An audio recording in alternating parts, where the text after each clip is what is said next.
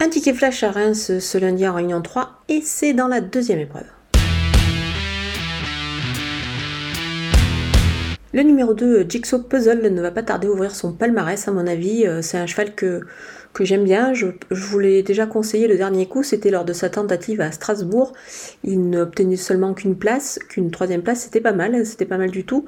C'est un cheval qui va courir encore une fois en progrès. Je pense qu'il est capable d'ouvrir euh, son palmarès. L'engagement est bon, la distance euh, va parfaitement lui convenir. J'ai vraiment une grande confiance en lui. C'est pour cette raison que je vous conseille de le jouer au jeu simple gagnant seulement.